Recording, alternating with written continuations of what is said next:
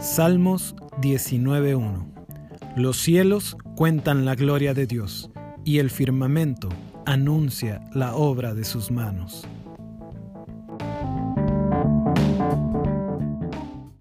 Buen día, ¿qué tal? Estamos en la segunda parte del uso de la ley y quisiera empezar con una frase del comentarista bíblico Matthew Henry. Él escribió lo siguiente, La ley tiene el siguiente uso excelente, convierte el alma, abre los ojos, prepara el camino del Señor en el desierto, rompe la piedra, allana los montes y prepara un pueblo para el Señor. En Romanos capítulo 3, verso 19, el apóstol Pablo nos escribe también de otro uso que tiene la ley. Y dice así, pero sabemos que todo lo que la ley dice, lo dice a los que están bajo la ley, para que toda boca se cierre y todo el mundo quede bajo el juicio de Dios. Cuando salimos a evangelizar es sumamente efectivo e importante que usemos la ley adecuadamente. Sin ella, nuestro mensaje quedaría vacío, parecería ofensivo y lo tomarían por necedad. Mira, imagina lo siguiente, que llego contigo y te digo, vecino, sonríe, te tengo una buena noticia, te has ganado un tratamiento para la diabetes. Eres muy afortunado. Yo soy un representante de seguros médicos y lo único que tienes que hacer es firmar aquí y quedarás sano si tomas este tratamiento. Lo más probable es que tú me voltees a ver y me digas, ¿de qué estás hablando? Eso ni siquiera es una buena noticia. No tiene sentido. Yo ni estoy enfermo ni tengo diabetes. Tu reacción sería muy razonable. Pensarías que hasta es una estafa y aún te pudieras sentir ofendido porque estoy insinuando que estás enfermo cuando tú no crees estarlo. De la misma manera sucede cuando llegamos con los inconversos y les decimos, hola, sonríe, Cristo te ama, te tengo una buena noticia, Él está dispuesto a perdonarte tus pecados para que no vayas al infierno, si solo crees en Él y haces la siguiente oración. ¿Qué? diría el inconverso. Infierno, pecado, oración. ¿Y, por qué debo de sonreír? Disculpa, llevo prisa. Para el inconverso, la plática aparte de parecerle incómoda, le parecerá absurda. Y aunque todo es verdad, para el inconverso simplemente no tiene sentido, y esto puede resultar en falsas conversiones por la presión e insistencia de los hermanos. O lo peor, rechazo total. Pero mira, volvamos al ejemplo de la diabetes. ¿Qué tal si te lo presento de esta otra manera? Vecino, estos días te he estado observando y quisiera hacerte unas preguntas. He visto que has perdido peso y también te noto cansado, ¿verdad? ¿Has tenido la visión borrosa? Ah, ¿has tenido muchas, mucha sed y ganas de ir al baño frecuentemente? También noto que tienes encías hinchadas y he visto que te masajeas mucho los pies. ¿Todo esto es correcto, vecino? Y entonces tú me dices que sí, que todo es correcto. Entonces yo te digo, mira, soy representante de seguros médicos y por lo que veo, tienes diabetes. Y nosotros tenemos paquetes de tratamientos para la diabetes. Entonces, lo más probable es que tú mismo me preguntes a mí qué es lo necesario para adquirir uno lo antes posible. Y yo te digo entonces, pues mira, te tengo una buena noticia. Los estamos dando gratis. ¿Ves? Ahora sí todo tiene sentido.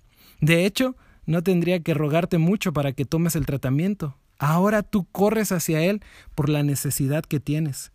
Lo mismo sucede al evangelizar. La buena noticia solo sonará buena si antes le mostramos al pecador las malas noticias por el pecado, y eso es precisamente lo que la ley hace, mostrar lo pecaminoso y sucio que es el pecado y cómo ofende a Dios. Una vez que el pecador entiende su transgresión, ya no habrá ofensa ni necedad. Tampoco la cruz le parecerá locura, como dice 1 Corintios 1.18, sino que será para él poder de Dios para salvación, como dice Romanos 1.16. Así que recuerda lo que dice 1 de Juan 3.4, que pecado es la transgresión de la ley, y Romanos 7.7 dice que yo no conocí el pecado sino por la ley. En conclusión, para que el inconverso tenga convicción y arrepentimiento de pecado, primero tiene que saber qué es el pecado en él y para eso es la ley. Martín Lutero dijo, el primer deber del predicador del Evangelio es declarar la ley de Dios y mostrar la naturaleza del pecado. Así que ya lo tienes.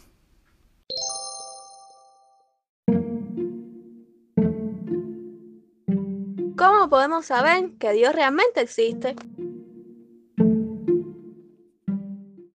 Esta es una pregunta clásica y rápidamente podrías contestar, bueno, pues por medio de todo lo que ves que existe.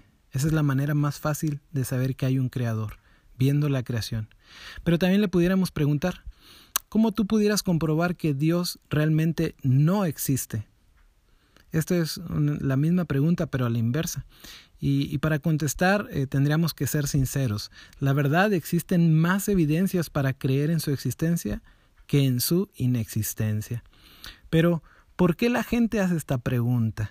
Los avances en la tecnología, la frialdad del sistema del Estado, las fallas que tenemos como sociedad, han hecho que en las últimas décadas las personas sean menos espirituales y más superficiales. Cada vez más la gente confía total y absolutamente en lo que sus sentidos corporales le dicen a la mente acerca de la realidad, desconfiando en absoluto de lo que no se puede medir, probar o ver. Curiosamente, en los pueblos indígenas donde nosotros andamos, eh, esos pueblos que a veces denominan eh, menos desarrollados, te quiero decir que el nivel de espiritualidad allí es muy alto y pensar en la inexistencia de Dios es una locura. Sin embargo, ya en la ciudad, cuando una persona llega con esta pregunta, es muy fácil desviar la presentación del Evangelio a cosas no muy fructíferas. Por eso, lo que mejor te aconsejo en tu exposición del mensaje es decir algo así como, mira, Dios existe, pues sin un creador no habría creación, pero en todo caso, imagina que realmente existe y que el día que tú mueras te pararás delante de él. ¿Estás preparado para eso? Entonces, si la persona sigue insistiendo en la inexistencia de Dios más que tener en sí una curiosidad genuina, entonces ten en mente que el Salmo 14.1 dice que solo el necio dice en su corazón que no hay Dios, y esto es debido a su maldad, pues no le conviene que exista Dios. En este caso, si es así, solo el Espíritu Santo puede hacer las cosas para la salvación de él. En cuanto a argumentos y razonamientos, siempre habrá muchos, pero no todos llevarán a la salvación. Solo servirán para ganar una discusión y para eso nosotros no fuimos llamados. Así que recuerda, cada vez que hagan preguntas como esta, que quieran desviar el mensaje de evangelio a otro tipo de charla, trata de volver a traerlos a lo que realmente importa, la salvación de esa persona.